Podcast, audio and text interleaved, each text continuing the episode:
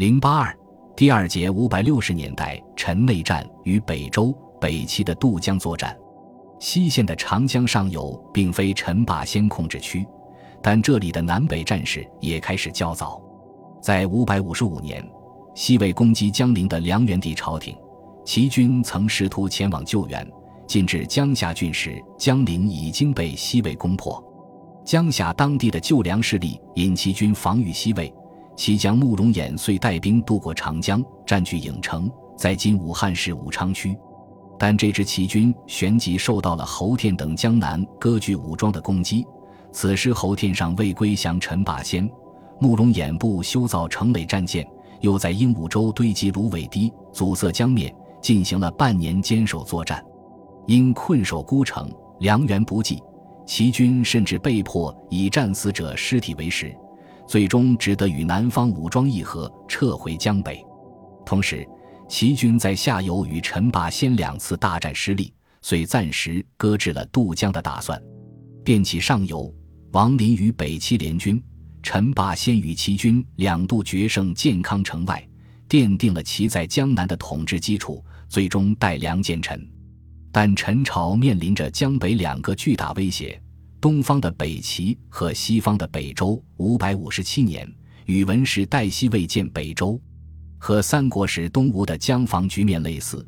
陈军在对抗北来威胁时，也是依托长江，力保汉江和巢湖入长江之水口。周、齐与陈的数次水上大战，都发生在这两个入江口附近。当然。随着时代变迁，汉水、巢湖的入江口已因淤积发生小范围摆动，所以陈朝时汉水入江的主航道已不只有下口，还增加了转口；巢湖入江主航道也从濡须口改为闸口、乍江口。北齐一直在巩固合肥城，将其建成对长江流域的前进基地，由河州刺史封子辉为营造舰船大使，大量造船。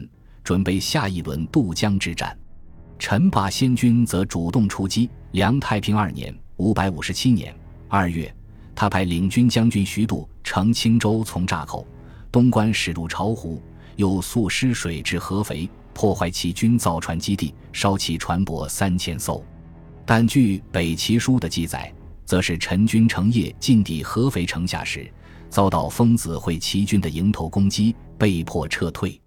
双方史籍都会对己方的战果进行夸大，所以综合两说，此战陈水军应破坏了一些齐军舰船，但数量不太多。另外，陈军宣称烧毁齐船数量较大，应多是小型舟船，这说明从合肥到巢湖以至闸口的航道水位都比较浅，难以通行吃水深的大型舰船。同在这一时期，占据湘江流域。忠于旧梁的王林势力开始对健康形成威胁，他前时与北周通好，又向周扶植的江陵后梁朝廷称臣，同时向江夏、武昌方向扩张。陈霸先此时已决意带粮自立，所以必须着手解决上游威胁。陈永定元年（五百五十七年）下半年，他一面称帝建臣，一面派主力水师溯江而上，攻占武昌。今湖北鄂州市，进而围攻汉水入江处的郢城，三国东吴的下口城。王林舰队自湘江来援，双方在转口江面会战，陈军大败，侯安都、周文玉等主帅都被俘虏。王林乘胜向下游推进。次年五百五十八年正月，进抵彭城，占据江州。江北下游地区已是北齐境，王林于是转而向北齐求援。齐朝再度萌生渡江灭陈之志，宋梁宗室萧庄至王林军中称帝，并又在合肥大造舟舰。陈霸先集结重兵于建康，准备与王林决战。双方在彭城与建康之间对峙近一年，最后达成妥协，王林暂时撤回上游的颍、襄州。陈军乘此机会攻击合肥齐军。陈永定三年（五百五十九年）二月。陈司空侯天率水军再度入巢湖至合肥，焚毁齐军舟舰。为了防范王林再度下江，陈霸先匆忙在南宛口营建军事基地。据《资治通鉴·胡三省注》，南宛口为皖水入江之口，约今安徽省安庆市附近，在闸口上游三百里。此举除了防范王林进攻建康，显然还有隔绝其与合肥齐军水上交通的考虑。两个月之后，陈霸先之侄陈倩也受命参与营建南宛口城山。陈霸先旋即病死，无子继统。陈倩依托江防军队进入建康为帝。王林获悉陈霸先死讯，迅速再度下江，于次年五百六十年二月进抵炸江口。陈朝在数月之前设防的南宛口显然未能阻止王林东下。此时东关春水稍长，周建德通，合肥骑军舰队也从巢湖出闸口，驶入长江与王林会合，临引合肥巢湖之众竹庐相次而下，气势甚盛。值得注意的是，此处提及东关水口只有春水生时才可通航，联系以往五百五十七、五百五十九年。陈军青州水师从东关入巢湖，烧起军舰船的时间也都是在二月，则可知东关水口基本从二月才可通航。